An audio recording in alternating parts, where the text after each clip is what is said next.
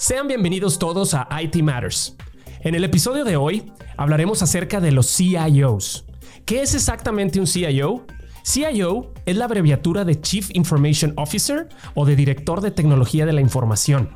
El CIO es el máximo responsable de la estrategia y del manejo de la tecnología en una organización. ¿Suena sencillo? Piénsalo dos veces. Su función principal es liderar y alinear los recursos tecnológicos con los objetivos y las necesidades de la empresa. Pero ¿qué significa todo esto? ¿Cómo se hace un CIO? ¿Cómo puedo ser yo un CIO? Quédate con nosotros en este nuevo episodio para averiguarlo. Esto es IT Matters.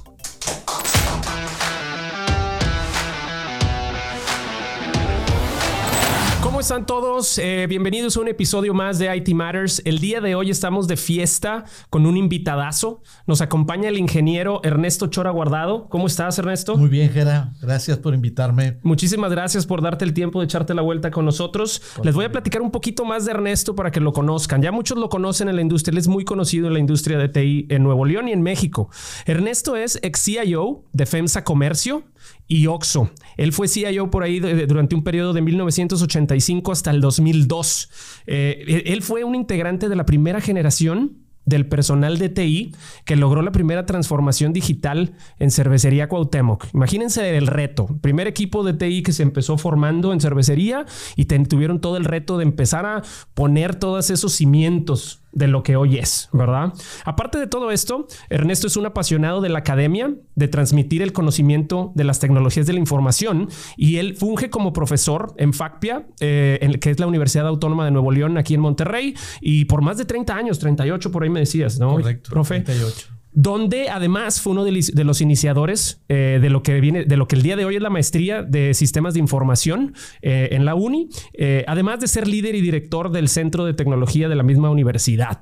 Todo, un señorón que tenemos aquí. Muchísimas gracias nuevamente, mi estimado Ernesto. Actualmente Ernesto es consultor, coach e instructor en temas de TI, además de headhunter especializado en talento de TI. Les vamos a dejar por ahí la información también de contacto eh, del buen Ernesto Chora para quien lo guste contactar también. Pues eh, comencemos, comencemos a lo que venimos, ¿verdad? El tema de hoy, eh, platicábamos tú y yo hace unos días también eh, de la importancia del rol del CIO en la organización. Correcto. Y que no, y que no se habla mucho de ello, ¿no? Muchas veces de repente los CIOs aparecen. Eh, y de repente ves el currículum, me ha tocado a mí, eh, ves el currículum del CIO y ha sido CIO cinco veces, ¿verdad? Y de repente ya no sale cómo empezó. Entonces uno se pregunta, ¿de dónde viene esta gente, no? Entonces yo creo que para, para, para empezar a ponerle saborcito a la plática, ¿tú qué consideras, qué habilidades y qué experiencias debe, debe, debe cumplir eh, un, pues un ingeniero en sistemas generalmente eh, para ser un CIO. Ok.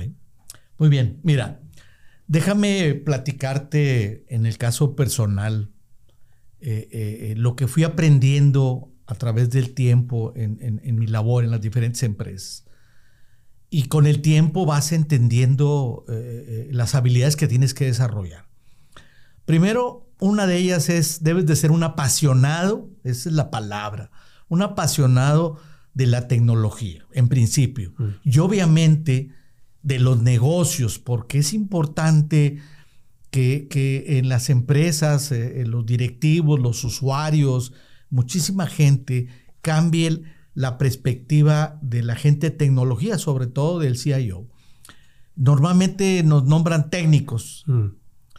Sí, sí, obviamente pues, estamos en la tecnología, pues estamos en el mundo de la tecnología y debemos de tener un nivel de, experiencia muy alto. Sin embargo, también debemos de ser hombres de negocios, porque hemos cuestionado que eh, eh, eh, la gente busca la tecnología como la única herramienta que le va a permitir ser competitivo en este mundo tan, tan complicado y, Imagínate lo que vivieron las empresas durante la pandemia, de no haber tenido la tecnología disponible para salir adelante. Eh, entonces se convierte la tecnología como una herramienta vital para las empresas. Pero el CIO debe ser la persona que liderea lo que hoy llamamos transformación digital. Fíjate la palabra liderar. En un mundo, en un mundo en donde pocos saben lo que hace un, un CIO. Sí lo ven como responsable, pero otra vez le, ponen la etiqueta de, de técnico, tecnólogo, y no necesariamente es un tecnólogo. Yo en el caso eh, personal, yo te puedo decir que soy apasionado de la tecnología, pero siempre me, me, interesó conocer bien el negocio al cual yo le iba a dar servicio. Al grado, te lo puedo decir honestamente, que me convertí en un experto en muchos de los procesos del negocio. Porque para, para poder yo desarrollar soluciones con mi equipo de trabajo, tenía que conocer los procesos de la, de la compañía, eh, eh, eh, sus objetivos, sus estrategias, para precisamente buscar cuál era la tecnología que los iba a apoyar o que los podía hacer competitivos en el mercado. Entonces, si te fijas, empiezas a desarrollar competencias técnicas, competencias, obviamente, de negocio. al ser un apasionado, es algo importantísimo, tener la capacidad de vender, vender tus proyectos, porque habrá proyectos que son patrocinados por algunos usuarios, pero creo yo que los proyectos más importantes son los que el equipo de TI puede, puede proponer para transformar un negocio. Entonces tienen que ser muy buenos vendedores de, las soluciones que están implementando. Tú lo sabes bien, Gerardo. Eh, eh, eh, la tecnología por sí es cara, ¿no? Los recursos humanos que trabajan en las áreas de tecnología son recursos especializados y son caros. No, no es fácil y ahora cada vez más se, vuelven más, más este, escasos. Entonces, tienes que tener la capacidad para poder ser un vendedor de proyectos. Eso es bien importante. Eh, eh, la capacidad de enfrentar crisis. ¿Por qué? Porque la tecnología no tiene palabra de honor, ¿verdad? Entonces, imagínate un banco, como ha sucedido. A mí me tocó vivirlo, ¿no? Vas a un banco y quieres hacer una transacción y en la puerta te detienen. Este, no, no hay servicio porque está caído el sistema. ¿Cómo?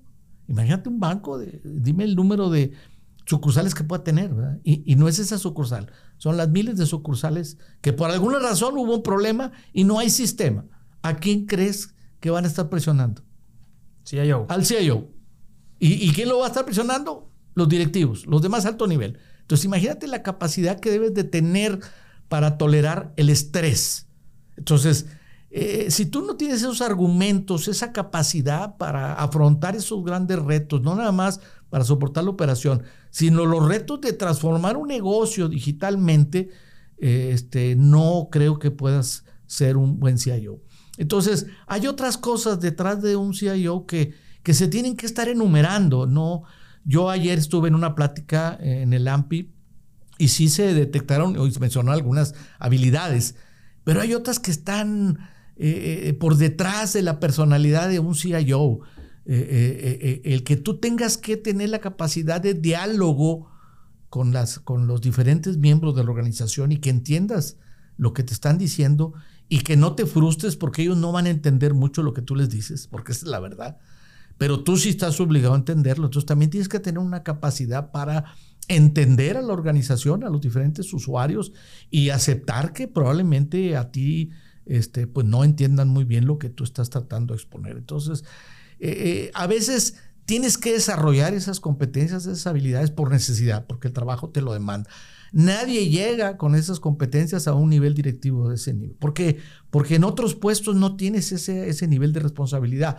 Entonces tienes que irlas desarrollando a medida como se te van presentando las necesidades. Pero hay personas que a lo mejor no tienen eh, potencial para poder desarrollar. Entonces, ¿Qué es lo que sucede? Pues entran en conflicto, em, empiezan a tener problemas eh, eh, y algunas veces los mueven de sus puestos. estamos y conocemos gente muy brillante, pero quizás no desarrolló algunas de las habilidades que se requieren, algunas competencias y, y la compañía decidió prescindir de ellos. Entonces, llegas con cierto potencial y hay otros que tienes que desarrollar por necesidad. Y si no los desarrollas, estás en desventaja. Mm. Muy, muy interesante. La parte de... Entonces tú me dirías, eh, Ernesto, ¿el CIO nace o se hace? Eh, es, bien complicado, ¿no? Es como eh, cualquier actividad. si te gusta, la puedes desarrollar. yo te puedo decir así un ejemplo muy burdo. Yo jugué fútbol y en realidad yo no era buen futbolista, no tenía cualidades de un buen futbolista, pero sí tenía deseos de jugar fútbol a buen nivel. Entonces me, esforcé mucho, trabajé mucho, entrené mucho para ganarme un puesto y casi estuve a punto de jugar profesionalmente. Entonces también, si tú tienes ese deseo de llegar a ser el máximo directivo en, en, una empresa desde el punto de vista de tecnología y te apasiona, pues tienes que trabajar duro y desarrollar aquellas habilidades o competencias que no son muy fuertes en ti, pero que tú quieres hacerlo y, lo puedes hacer con esfuerzo. Ahora, hay algunas otras como liderazgo. Este, si no te gusta interactuar con personas, si no te gusta motivar, si no te gusta eh, eh, eh, ser el que lleva la batuta en una organización, pues difícilmente vas a poder ser un buen líder. O sea, a lo mejor organizacionalmente se te respeta porque tienes el nivel, eh, de la organización, pero no el respeto y el reconocimiento de tu gente. Eso te lo tienes que ganar.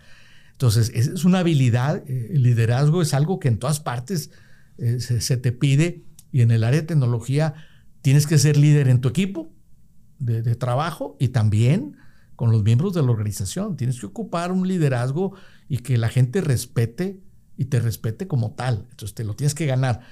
Naces o no naces, yo creo que si no lo tienes, o lo desarrollas, o sabes que dedícate a otra cosa, o no aspires a llegar a, una, a un puesto que te va a demandar esa, esa habilidad. Entonces, sí puedes desarrollar siempre y cuando tú lo quieres hacer y donde tú no te sientas fuerte de antemano, este, pues busca otro tipo de crecimiento. No tienes que ser CIO para tener éxito, puedes tener éxito en otros lados. De acuerdo, de acuerdo. Entonces ya platicamos por ahí. El CIO tiene que tener conocimiento del negocio. Ese se da a través de la experiencia, ¿verdad? Se da a través de años de, análisis de procesos en diferentes industrias, ¿no? No necesariamente estar en una, puedes estar en varias eh, y se obtiene todo eso. Dijimos, la mencionaste la, resistencia al estrés también, el manejo del estrés. Correcto. Eh, al final de cuentas, un CIO es el, el, último responsable eh, de lo que ocurre en la organización relacionado con TI, ¿no? Si hay una brecha de seguridad, ¿quién, quién, se, quién se lleva ahí este, los golpes, ¿no? Pues viene siendo el CIO directamente. este, y también, eh, como CIO, yo lo que veo, profe, es pues tener, tienes que tener toda esa estructura muy bien definida de tu equipo de trabajo, a, que ellos sepan muy bien cómo, qué, responsabilidad es, distribuida entre ellos, porque al momento también que haya un problema, pues tú requieres saber rápidamente qué sucedió.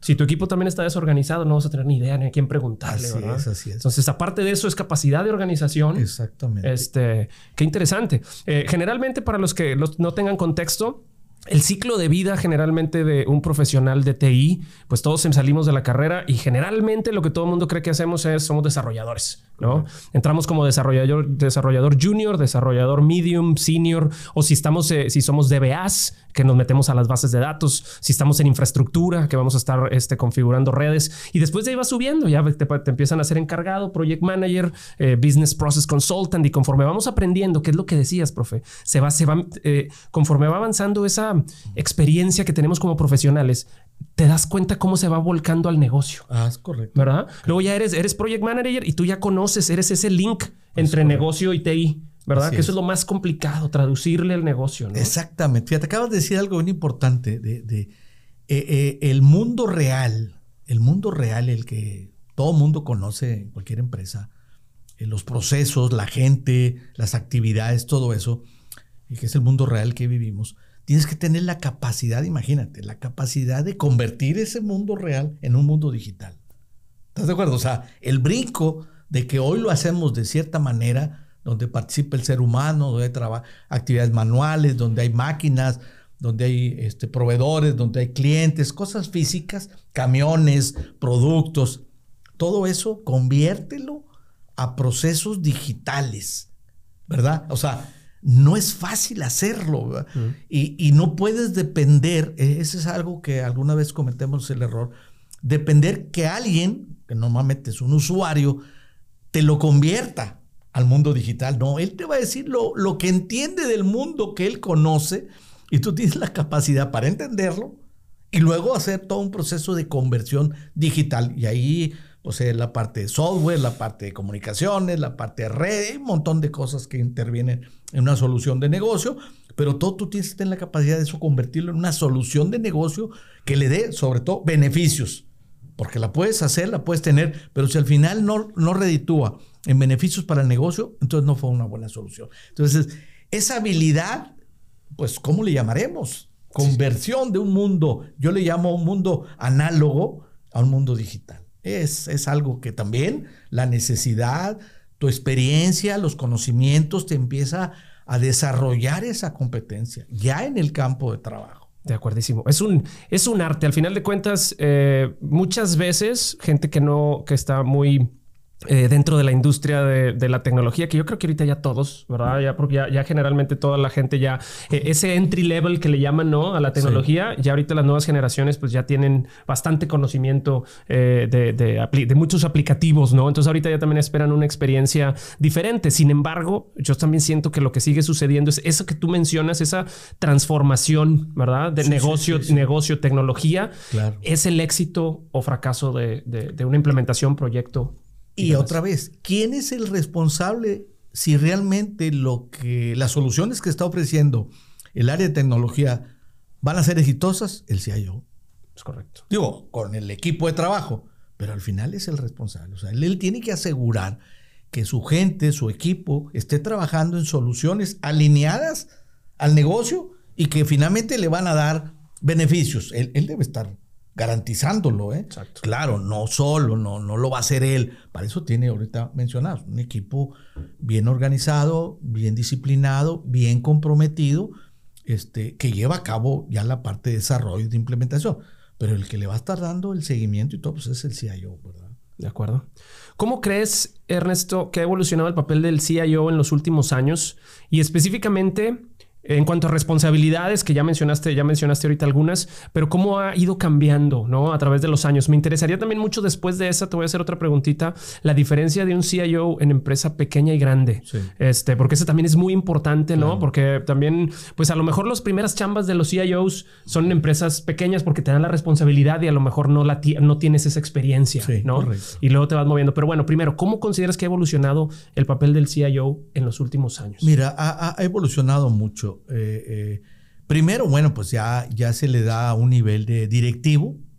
Eh, anteriormente pues eran jefaturas, llegaban a ser gerentes cuando mucho. normalmente dependían de otro director, normalmente del área financiera, era, era el común denominador. ¿Por qué el área financiera? Porque lo primero que se tenía que, llamémosle así, en su tiempo se decía automatizar, pues era la contabilidad, era la nómina, etcétera y por lo tanto pues lo, ponían a depender del área de finanzas. Hoy no, el CIO exitoso está en el equipo directivo, reportándole al director general. Entonces ha cambiado. O sea, estás ya, como dicen, en la mesa donde se toman las grandes decisiones, donde se toman los grandes retos, donde se enfrentan los grandes problemas y ahí estás ocupando una silla. Ya no hay para dónde voltear y decirle, ahora quién me podrá ayudar. Pues nada más estás tú y el director general. Entonces, ha evolucionado. Eh, eh, tiene que haber evolucionado porque la tecnología, no es lo mismo la tecnología de hace 10 años con la que trabajamos, con la tecnología que hoy, con la que hoy trabajamos y la que viene, porque esto no termina, va a seguir evolucionando. Entonces, el CIO se va transformando, se va adecuando a lo que hoy demandan las nuevas tecnologías, ¿no? Este, digo, eh, no puedes estar sin, sin actualizarte en el área tecnológica. Entonces eso hace que el propio CIO se transforme en una persona diferente. Y luego los negocios cada vez se vuelven más complejos, más competitivos. La competencia ya es global. Entonces ya no compites eh, aquí con el local, con el estado, con el, competidor de la Ciudad de México, del, del, país. Ahora el competidor está en cualquier parte del mundo. Entonces estás entrando a unas ligas mayores, ¿verdad? Entonces ¿Qué tienes que desarrollar? Pues esas competencias, esas habilidades para entender cómo funcionan las empresas globales que vienen eh, con otro, otra capacidad, otros recursos este, a competirte nacionalmente. O inclusive, eh, conozco yo CIOs que han ido a trabajar en empresas transnacionales, internacionales, mm. por sus competencias de, de, manejar proyectos globales. Entonces, no es lo mismo un CIO de hace 10, 15 años al CIO de ahora.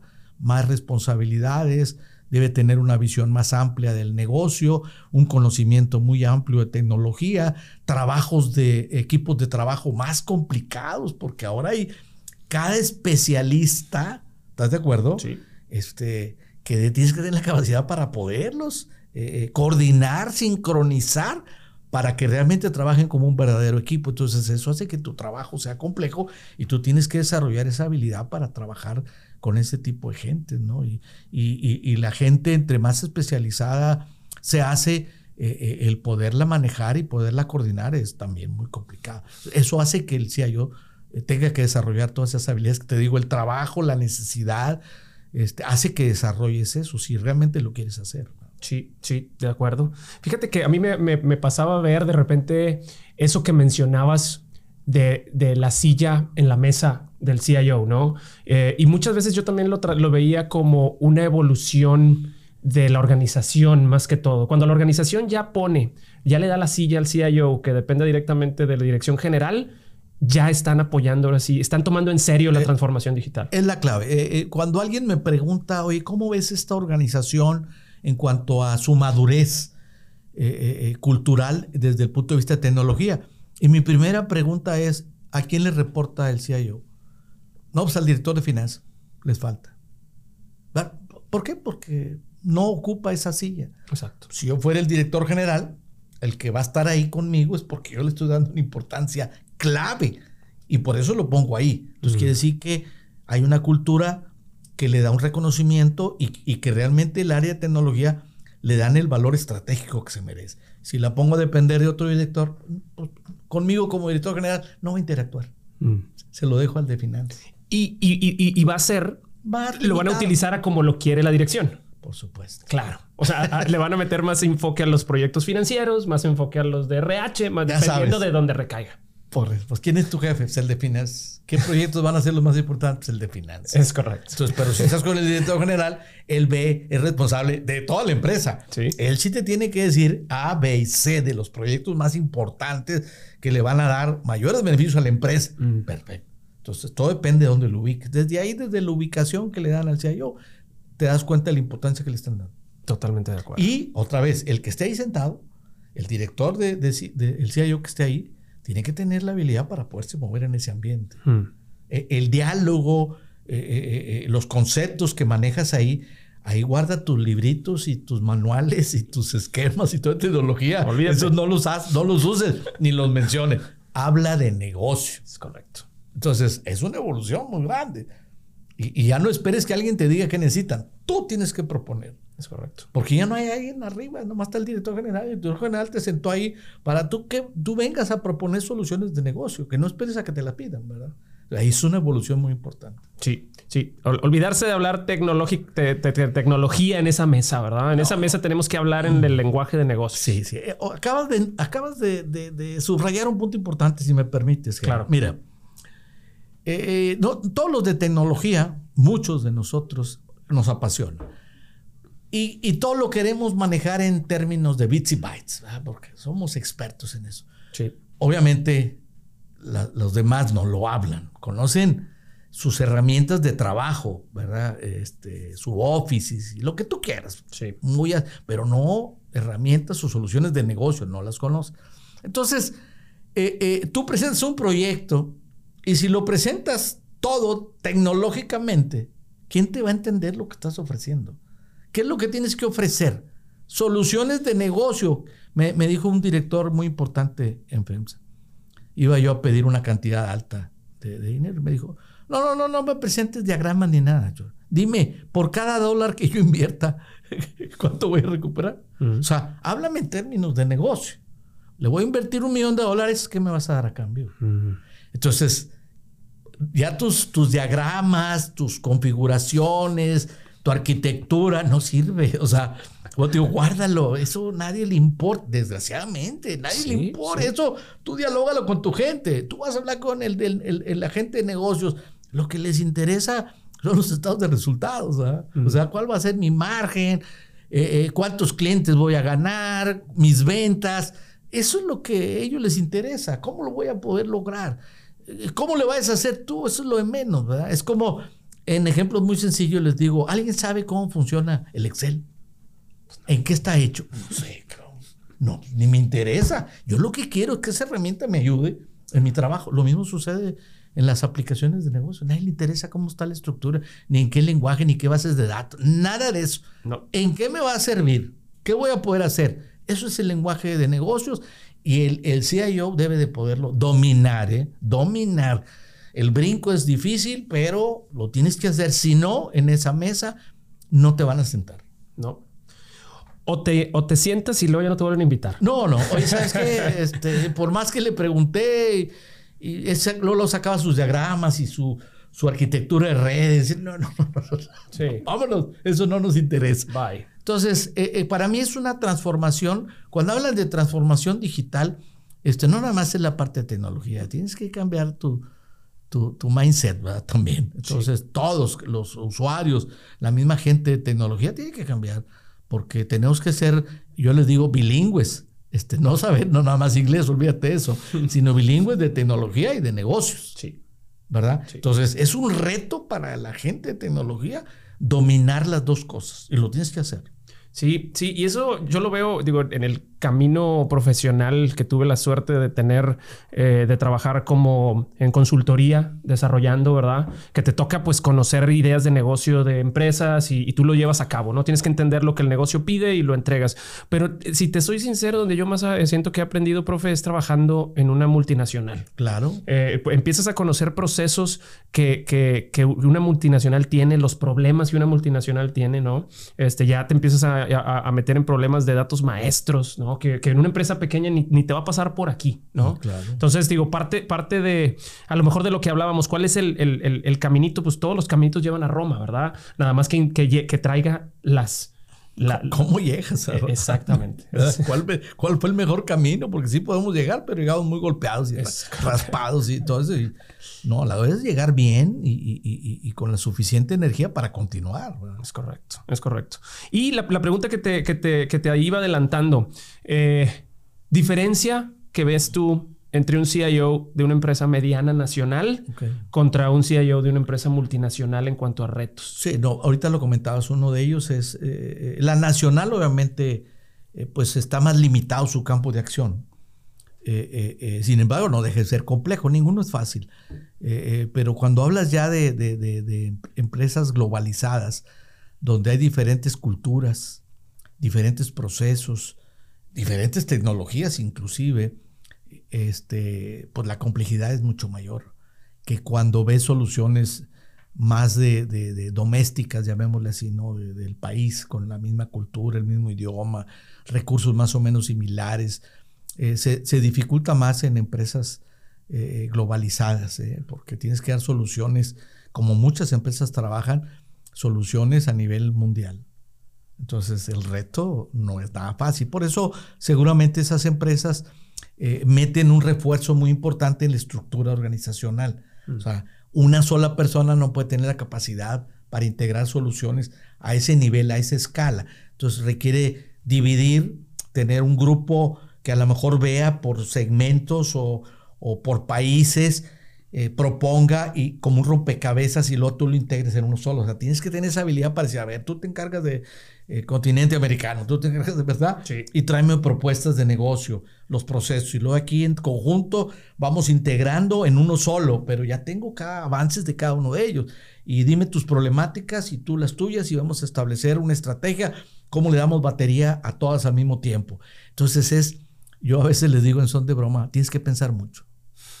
o sea, ¿cómo? Si tienes que pensar mucho. O sea, y no hay soluciones este, universales. No. Y, y, no va a haber un librito, ni una consulta, en ninguna parte que te diga cuál es la solución. La tienes que diseñar, estructurar, desarrollar, implementar y que jale. Entonces, la complejidad, digo, ahí te encargo. O sea, son.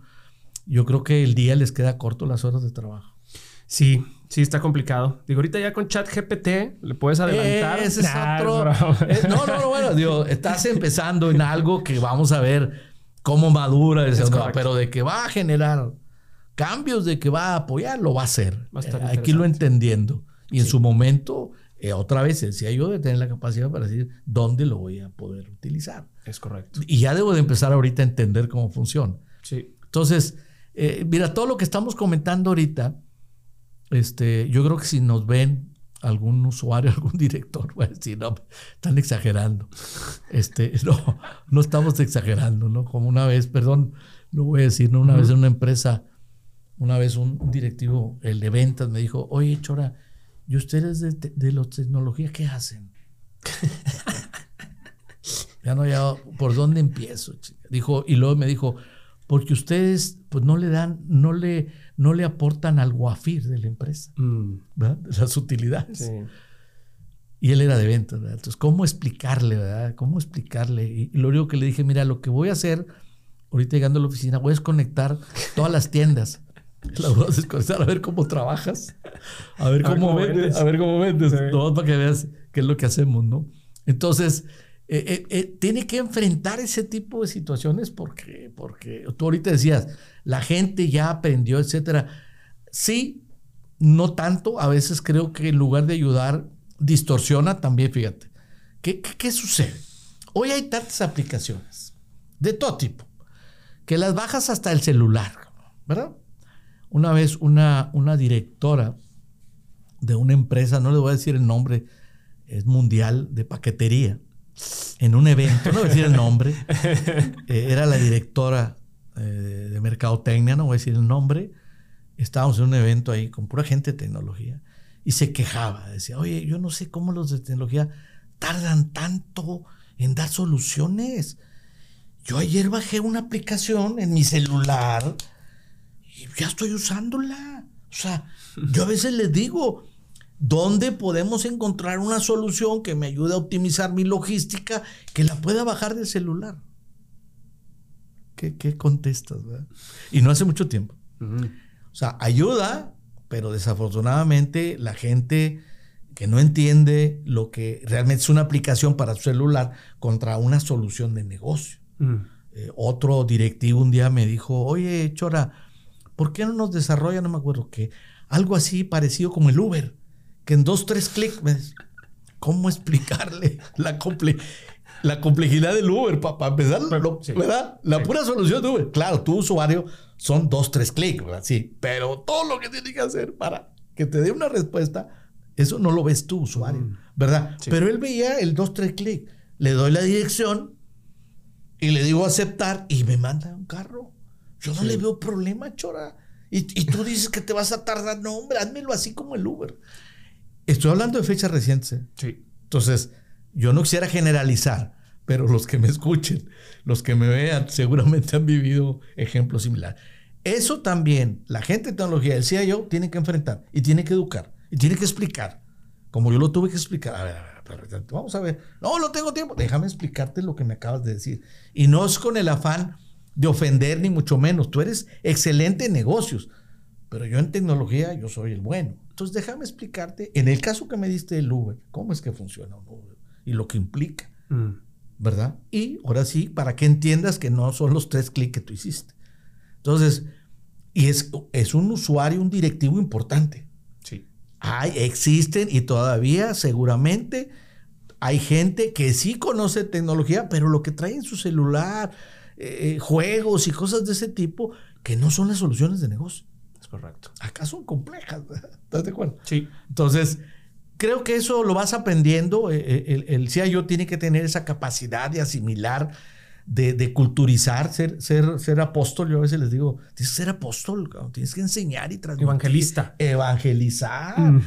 Todavía en estas fechas tienes que hacer un proceso de evangelización eh, sobre todo, agárrate a los que toman decisiones. Con lo más importante, digo, no te agarres con la raza ahí porque pues, no te van a ayudar mucho. Al final lo puedes hacer. Los tomadores de decisiones, los que al final te van a apoyar, este, te van a autorizar. Es correcto. Las Esos son los que tienes que empezar a, culturizar. Pero bueno, son los retos, algunos de los que tienen. Sí, sí, lo que mencionas. Y, perdóname, me fui en lo grande. Y las pequeñas también tienen sus retos. ¿Por qué? A lo mejor no tienen el alcance, la magnitud, la complejidad de las empresas globales pero, pero también esas empresas medianas o nacionales están limitadas también en recursos, en capacidad, en gente y todo. Eso genera complejidad, ¿verdad? Y te van a exigir como si tuvieras una empresa global. Mm. Entonces, no, alguien diría, no, pues es más fácil ser CIO en una empresa mediana, nacional, que una. No. Esta también tiene mucha complejidad, ¿verdad? Porque no tienes recursos y tu estructura de organización también es limitada. Entonces, tienes limitaciones que te, te llevan a que tus soluciones de negocio no sean tan rápidas o no hay recursos como para dar la mejor solución. ¿verdad? Hoy no tengo para comprar un CRM. Sí. Pues yo desarrollo uno aquí y lo hacen, pero pues no le pidas lo que hace. Porque te va a decir, oye, pero es que yo conozco un amigo que tiene un CRM que se llama así y hace. Y el que tú hiciste, pues yo lo hice aquí nomás para recibir y hacer dos, tres Open cositas. source. Open source. ¿Verdad Aquí que lo- sí? sí. Y lo bajé y todo, pero pues está limitado. Claro. Entonces, con esa complejidad, con esa solución pequeña, pues te exigen como si tuvieras una solución grande. Mm. Entonces, no es fácil tampoco, ¿verdad? Este, para no, no decir que depende del tamaño de la organización, no. En uno tiene recursos, pero es muy complejo. En otro, en el mediano, este, es menos complejo, menos, menos alcance, pero no tiene recursos. Sí. Entonces, la complejidad existe en los dos lados, ¿verdad? Está cañón, está cañón. Y eso, eso, que, eso que mencionas de, de, de la parte técnica, yo diría también, ok, te ofrecen una chamba de CIO en una empresa nacional, pues prepárate porque puede que hasta tires código. Ah, ah, pues por supuesto. Así es. Por supuesto. Así es. Y generalmente, generalmente también empleadores, yo diría, empleadores este, que tienen su empresa nacional y quieren tener, eh, eh, tener un CIO, consíguete lo técnico porque te va a tener que empezar a limpiar todo. Y luego ya a partir de ahí ahora sí se empieza a crecer, ¿no crees? ¿Qué opinas? Eh, mira, eh, y perdónenme si algunos, si yo, me van a decir que estoy loco. Estoy hablando de mi experiencia. Eh, tienes que estar preparado, como sea yo, a, a- a remangarte las mangas cuando haya necesidad. es correcto. Eh, ¿Cómo es que yo aprendía también cómo funcionaba el negocio y las propias aplicaciones? Porque yo me sentaba con mi equipo a ver cómo lo estaban construyendo, porque es parte de mi responsabilidad. Mm. Y alguien me decía, no, tú eres el director, tienes que estar en otro nivel. No, allá también estoy, pero tengo que estar haciendo, viendo qué está haciendo mi gente. Y no porque desconfíe de ellos, porque yo también quiero entender y aportar de mi experiencia y todo. Y también cuando de repente había un problema, porque acuérdate que cuando tienes el broncón, este, imagínate, hubo un problema, están detenidos los camiones que entregan la mercancía a las tiendas, ya son las 9 de la mañana y tuvieron que haber salido a las 8 de la mañana, todo ese estrés te bloquea. Entonces tú tienes que tener la madurez y la capacidad. A ver, raza, véngase, ¿qué está pasando? No, pues acá el componente. A ver, muéstrame ahí eh, eh, la aplicación. Muéstrame eh, el código. A lo mejor no lo voy a programar y todo, pero a ver, la lógica, la base de datos, ¿dónde está? Para rápidamente. Ah, aquí está. Aquí nos faltó, aquí fallamos, aquí, lo que tú quieras. Ahí está el punto. Y le tienes que ver a tu equipo atrás. Entonces, arriba las manos. Yes. ¿Verdad? Yes. Hoy está caída, este, hubo un problema y una tras- una- un trascabo este, se echó el, la fibra óptica. Sí. Típico, ¿verdad? Y no hay comunicación. A ver, equipo, ¿qué hacemos? ¿Alternativas? Y, ta- y tienes que entender, pues si no, ¿cómo? A ver, Claro. podemos hacerlo de esta manera, podemos contratar esto otro, podemos manejar aquello, le podemos hacer esta otra cosa, y te lo van dibujando en el pizarrón y tú tienes que tener la capacidad. Ok, es por aquí, por aquí, vamos por acá. Mm. ¿Verdad? Sí. Porque si Sí. no tú, pues no entiendo ni de redes, ni de software, ni de base de datos, soy meramente jefe, no creo que vayas a funcionar. ¿Verdad? Es correcto. Es que yo era eh, eh, eh, gerente de compras y surgió la oportunidad de venirme como CIO y me nombraron CIO. Este, ay, ¿y cómo le vas a hacer? Que sí pasa muchísimo. Pues, pues sí, pero si yo fuera el director, yo preguntaría, a ver, es, es como yo les digo, a ver, ustedes pondrían como director médico a un licenciado en administración de un hospital. O sea, sí lo puedes poner. El tema es si vienen los doctores con ciertas problemáticas, Claro. ¿qué le vas a entender? ¿Qué, qué, qué, qué vas a aportar? Tú manejas presupuestos y cosas, pero cuando hablan de problemas, imagínate la pandemia, ¿qué hacemos? En algo que, que todo mundo desconocíamos, pero que tenías que tener expertos y que al menos tuvieran lógica y razonamiento. y ¿Por dónde empezamos? Y si tú no entiendes nada de medicina, no vas a poder aportar. Eh, entonces, pero a veces minimizan la complejidad del. CIO y dicen cualquier administrador lo puede hacer. No, no, pues le estoy diciendo que si hay un problema grave, y el CIO se levanta vamos a ver qué está pasando. Y tengo que entender lo que me están diciendo, porque si no, pues de nada voy a servir yo ahí. ¿verdad? Digo, para estar en la mesa nada más platicando, pues cualquiera lo hace, pero aportando y dando soluciones, pues tengo que ser experto en eso también. De acuerdo. Entonces, yo, yo se, los, se los comento porque dices tú, hay casos. Sí. Pues cuidado, Sí. cuidado. Y a mí me tocó vivirlos también. ¿verdad? Mm. Y, y- y con, y con esa simplicidad con la que ven la función del CIO, este, puedes tronar una empresa. Totalmente de acuerdo. Truenas porque no te diste cuenta, ¿verdad? Sí. Como, como dijo una perdona ahí, pues a mí me sentaron una vez aquí, yo no sabía nada. Este, oye, pues tú vas a manejar las bases de datos y me enseñaron tres y de repente me eché las bases de datos. ¿Verdad? Me dieron varias instrucciones y utilicé una en aquella época, asterisco, punto, asterisco, bolas, todos los archivos se los echó. No, hombre. y estaban en el momento de los respaldos. O sea, no había nada. Sí, no me digas. Entonces, cuidado, es decir, tienes que saber lo que estás haciendo. No me sienten aquí sin saber, no, quítale, ciérralo y apágalo. No son decisiones tan fáciles. ¿Sabes qué? Yo he visto que muchas empresas, Ernesto, tienen una especie como de política de rotación y a las personas las ponen en diferentes áreas para que aprendan del negocio. Pero ah. yo digo, aguas con TI. No, claro. O sea, no, no. no, hay expertos. Eh. Es correcto. Y, hay otras áreas también. Digo, hay que darle su lugar. Claro. Pero, pero, este, en la parte de TI es muy complejo. Digo, nosotros nos damos de golpes porque dices tú, híjole, apenas estaba yo aprendiendo y la tecnología cuando ya me la cambiaron, ¿verdad? Ahora ya la tecnología funciona de esta manera, en fin. Este, simplemente las puras aplicaciones, ¿no? Las, los ERPs, pues yo más o menos ya le entendía a este, pero ya de repente llegó otra, otra facilidad o una nueva versión que ahora trabaja en la nube, en la torre, pues el que yo conocí ya lo descartaron, ya hay una nueva funcionalidad y está en la nube. Y, pues tienes que estarte actualizando y es muy complicado. Entonces, si para nosotros que, que de eso vivimos y trabajamos 24 horas se nos hace por alguien que, que, lo único que conoce a lo mejor y más o menos es el Excel, mm. pues no lo puedes poner como director. Igual, como digo, todo respeto, si me ponen como director de finanzas, yo voy a hacer una barbaridad.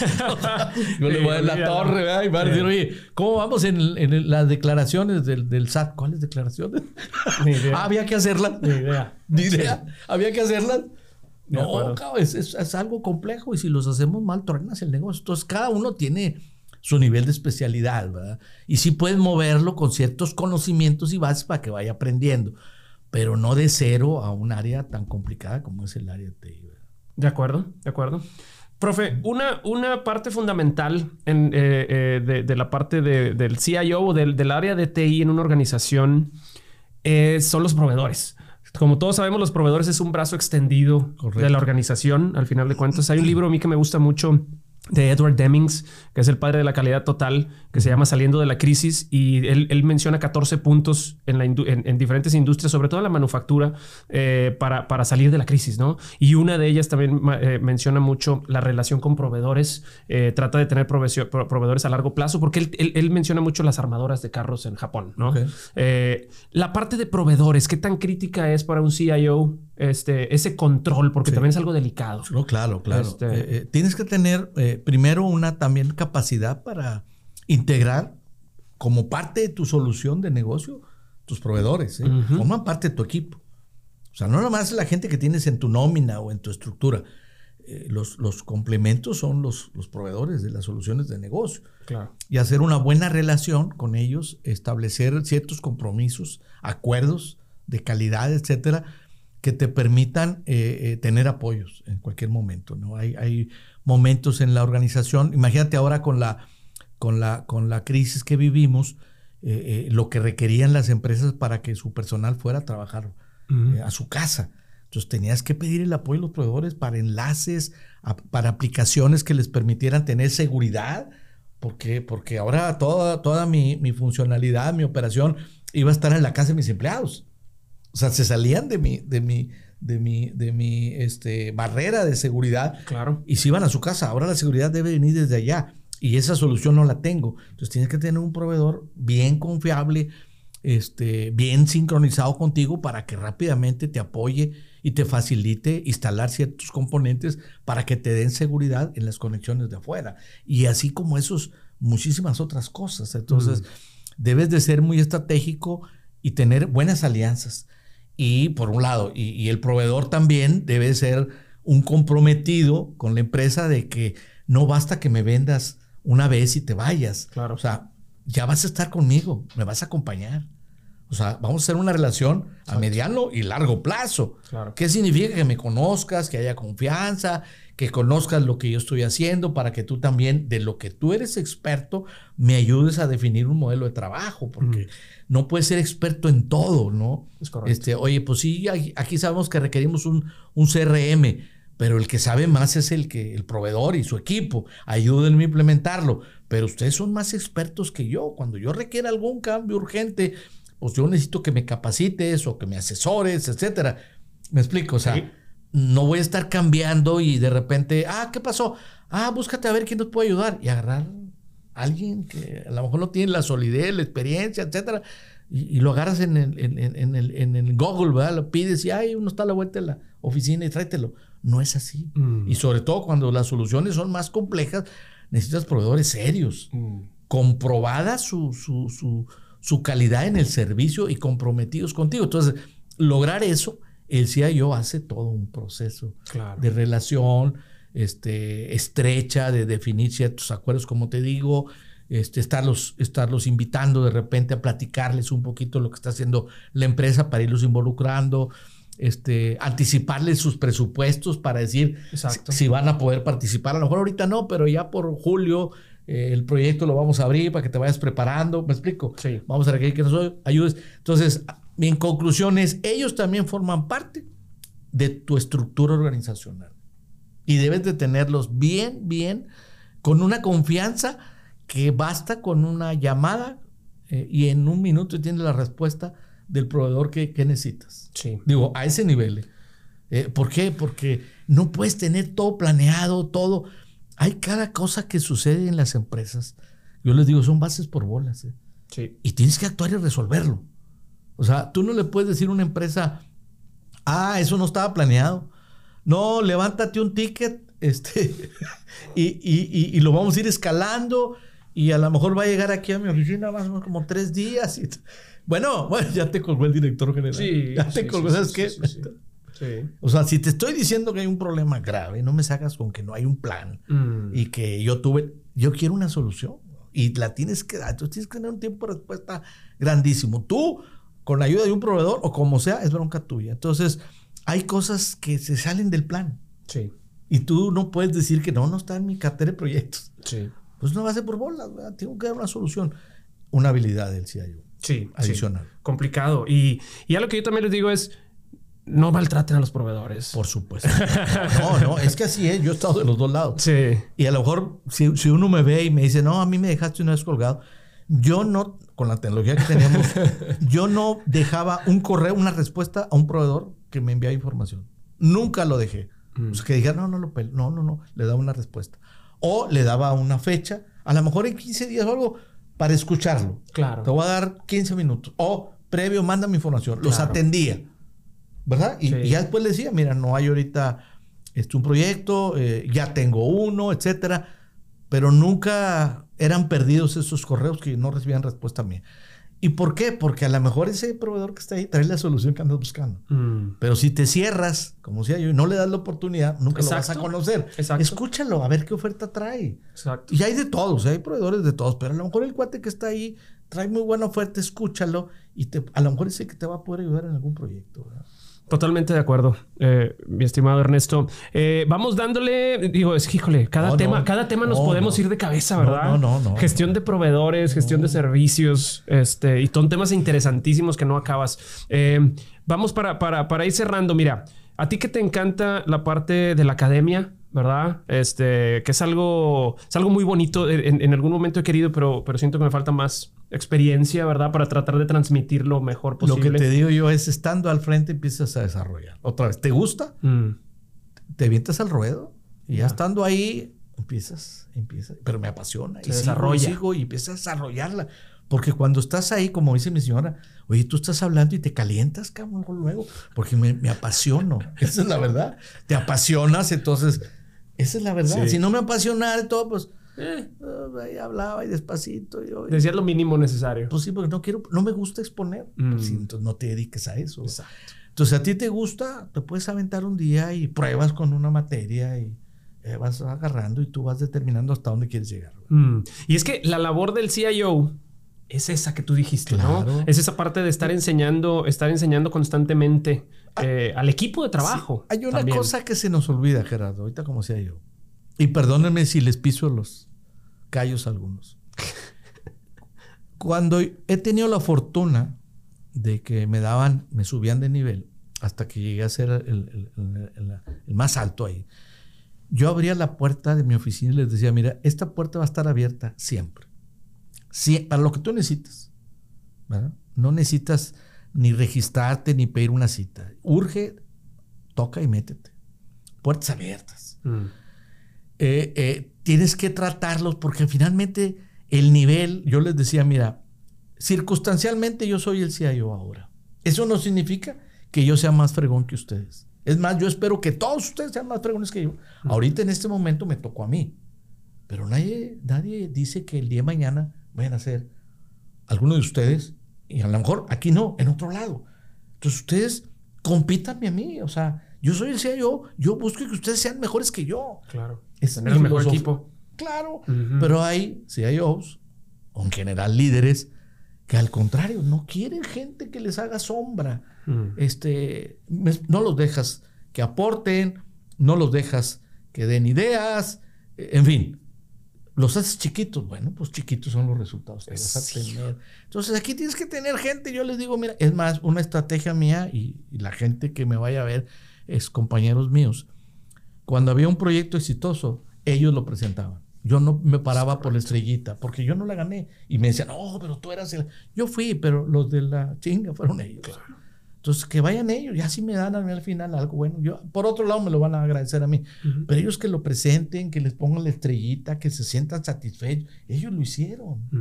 ¿Me explico? Entonces, ese tipo de trabajo con la gente, con tus colaboradores, es lo que te va a dar los resultados. Hay frases que te dicen que tú eres tan fuerte como las cadenas, como el más débil de tus eslabones. ¿Verdad? Sí. Si tú tienes a alguien débil ahí, bueno, por ahí te va a tronar las cosas. Tú tienes que tener gente convencida contigo al grado de que, eh, raza, hay que venir el sábado y el domingo. ¿Por qué? Por la implementación, por el cambio, lo que tú quieras. Y que digan, venimos, mm. Están comprometidos contigo. Sí. Porque ahí lo necesitas. ¿Me explico? Sí. Entonces, esa es la labor del, del CIO y luego después compensarlos, ¿eh? Claro, compensar bien. Bien. Por ejemplo, a mí me decían, este, eh, trabajaban un fin de semana y el lunes me decía el recurso humano, oye, por decir algo, no veo a Gerardo, no vino a trabajar. No, no vino. ¿Pero cómo, güey? ¿Faltó? No, no, no faltó. Trabajó sábado y domingo. O sea, le quité dos días de su, de su descanso familiar y le di el lunes, o sea, dos días de trabajo para que sacara un resultado le dio un día de descanso con su familia, bien merecido, porque no les pagamos tiempo extra. Pero ¿cómo? Las políticas de la empresa. No, no, no. Es un ser humano, es una persona. Claro. Y yo le quité tiempo a la compañía y se lo estoy regresando un día. Ese es, eh, claro, tienes que enfrentar a las políticas de la empresa y convencerlos que esa es la mejor manera de tener a la gente trabajando al 100%. O sea, oye, pues explotarlos todos los fines de semana, como decía un amigo de grapa, mm. pues te van a tronar el día de mañana, ¿no? Es, te pido y te doy, te pido y te doy. Entonces, yo, gracias a Dios, te puedo decir que una buena parte de mis ex compañeros de trabajo hoy ocupan puestos directivos. Mm. Y cuando me ven, con mucho gusto, y me han dicho, qué buenas palabras nos decía usted, que el día de mañana íbamos a ser los directivos. Le dije, ¿y ustedes se lo ganaron? Yo no lo hice. Yo les facilité, los apoyé pero el mérito es de ustedes. ¿eh? Yo no hice nada más que darles la oportunidad y se la ganaron. Entonces tienes que tener un equipazo. ¿eh? ¿Estás de acuerdo? Sí. Con tu equipazo, órale, aviéntenme lo que quieran. Rompes el, el, el, cuando el, directivo se siente que es de sangre azul. ¿Verdad? Casi no hay, ¿eh? No, no, un, día, una vez en una parte, no digo el nombre de una empresa, llegamos al hotel, viajamos, llegamos al hotel y yo llevaba fíjate, a un colaborador que es el que iba a implementar el sistema a una ciudad, Ciudad de México. Y llegamos al hotel y, y lo mencionó de ellos, un gerente, oye, aquí se va a quedar él. O sea, por decir algo, Gerardo, pues, pues sí, no, pues aquí, aquí nos vamos a hospedar. No, es que este hotel es nada más para los... y, y, él, no, él se tiene que ir a, otro nivel. Le dije, mira, güey, él se va a quedar aquí. él es el bueno, nosotros venimos de relleno. Él es el bueno. Sí. Gracias a él estamos aquí. Entonces, si él se va, me voy con él. Oh, hable con recursos humanos. Es más, yo pago la diferencia. Es que así es. Finalmente, la organigrama es, es mera funcionalidad. Al final, yo puedo y debo de tener gente más capaz que yo. Mm. Que el día de mañana, pues yo voy a migrar o me voy a jubilar o lo que tú quieras. Ahí tengo a la gente que va a escalar porque ya está preparada. Eso es lo que yo buscaría y siempre busqué. Sí. ¿Verdad? Y se ganaban los, los, los, los, el subir de nivel. Pero lo haremos todos este, así vemos cómo debemos de trabajar. A lo mejor algunos no. No. Complicado. Complicado. Sí. Eh, profe, ya para irnos, este, una última preguntita y, y, ah, pues a, eso iba que ya, ya, más o menos diste un poquito mucho, un poquito de trasfondo de, yo creo, de, de, lo que va a ser esta pregunta y sería ¿cómo fomentas una cultura de innovación y aprendizaje continuo ah, muy buena. en el departamento de tecnología? Mira, y real, y eso es real. Nosotros nos juntábamos cuando menos una vez a la semana, los viernes. Porque hay que, hay que fomentarlo haciéndolo, ¿verdad? No nada más diciendo, ¿verdad? Mm. Porque tú ves muchos eslogan, ¿verdad? Aquí somos muy creativos, muy innovadores, pero es que realmente no hay, no hay nada para hacerlo, ¿verdad? No, hay medio, no hay facilidades, no hay nada. La plataforma para hacerlo. No hay nada. Entonces, ¿qué, hacía, ¿qué hacíamos nosotros? Nos juntábamos, separado una sala, viernes, taquitos, mm. informalmente. Eh, Oyes cómodo, cabrón. Era cuando usabas saquito y corbata. No, véngase con mezclillito. Este, y escojamos un tema, una problemática, una necesidad. X, órale. Órale. Le llamábamos, perdón por la palabra, lluvia de endejadas. Eh, en, la, organización, ¿verdad? Lluvia de ideas. Sí, cómo no. Pero acá, y esa era la palabra, es raza. Se vale decir endejadas. O sea, no se limiten. Cuando tienes lluvia de ideas, Quítate barreras, no digas que es porque no hay dinero, no, no, no, tú si tuvieras todo. Exactamente, tienes mm. todo para lograr un resultado, ¿qué harías? Entonces tienes que fomentarlo. Y empezábamos a llenar el... Yo bien dejar. Y había ya que decías, oye, tuvimos con madre, puras dejar. fue muy bien. Sí. Puras dejar. Y lo borramos. Y ahora había otros días, oye, esto está muy buena, buena la fumada. Mm. Seleccionábamos y le dábamos continuidad. Y empezaron a salir proyectos fregones por la creatividad y la innovación que en ese momento, creo que ahí empezamos eh, en esta empresa esa cultura de la innovación. Y, yo recuerdo muy bien que pasaba uno de los directores y se regresaba y me veía y me decía, ya están con sus fumadas, ¿verdad? Porque les decía yo, es raza, se traen su, su, su cigarrito verde, verde para, para estar aquí inspirados. Iba a ser una forma de platicar y oh, había un no, lo digas porque luego nos cancelan sí, sí, están diciéndolo sí yo no no no no no, no, era, era una forma de ah. platicar y una persona de ahí de la empresa le decía no él trae unas muy buenas buenísima importada. Salen las ideas muy buenas pero ese es ese es fomentarla claro. Por eso por más de cinco años ahí en la empresa donde estuve ganamos el premio de la creatividad y la innovación. Mm. Entonces, quiere decir que funcionaba. Sí. Y lo ganábamos y tengo los diplomas y todo. Entonces, así debe ser siempre. Pero el CIO es el que promueve, crea el ambiente, porque, porque tienes que crear el ambiente. Es como en la escuela. Cuando está el maestro y el maestro dice yo soy el único que sabe, pues los alumnos nunca van a participar. Porque aparte cuando preguntan les llueve, donde quiere Tú tienes que tener la apertura de que cualquier idea de cualquier de ellos, independientemente del nivel, es buena. Mm. Y acéptala y escríbela. Ese es el proceso. Y de ahí vas a ver que van a empezar a surgir. Entonces la raza siempre estaba esperando a ver qué idea proponer. Esa es la creatividad y la innovación. Claro. ¿Verdad? Entonces se hace, se logra haciéndolo y tú defines la estrategia pero tienes que ir creando esa cultura y darle la oportunidad a que la gente aporte. ¿verdad? Entre más gente esté pensando, ¿estás de acuerdo que es mejor? Sí. Si a mí me dejan la chamba, que yo sea el único, como sea yo, pues la pura operación y las juntas no me va a dar tiempo. Pero si tengo gente que en su ratito se está quedando innovando, va a empezar a generar ideas. ¿Cómo no? ¿De acuerdo? Entonces, yo creo que esa es la manera más, más sencilla y rápida de, de crear en el área de tecnología eh, la cultura de innovación. Qué padre, qué padre, profe. Pues muchísimas gracias. Te, quiero, te, quiero, agradecer eh, por haber estado con nosotros. Eh, ojalá que no sea la, la, última, no lo va a ser. Eh, de, hecho, de hecho, antes del podcast nos pusimos a platicar el profe y yo y estuvimos como una hora y media y no parábamos y estábamos hablando de diversos temas de la, de la industria. Entonces, la idea va a ser, pues te invitamos luego a un temita más específico, una mesita redonda, profe, con otros CIOs, este, a discutir de estos temas que nos apasionan y nos encantan, como tú dices. ¿verdad? Hay que ser apasionados y hay mucho tema por, por comentar y a tus órdenes con mucho gusto. Muchísimas gracias, profe. Pues bueno, esto ha sido IT Matters. Eh, esperemos que les haya gustado. Nos vemos esperando que sea la siguiente semana con nuestro nuevo episodio eh, y ya estaría de vuelta a Alejandro Álvarez, nuestro co-host. Entonces espérenlo pronto. Muchas gracias a todos. Que estén de lo mejor. Hasta luego. Hasta luego.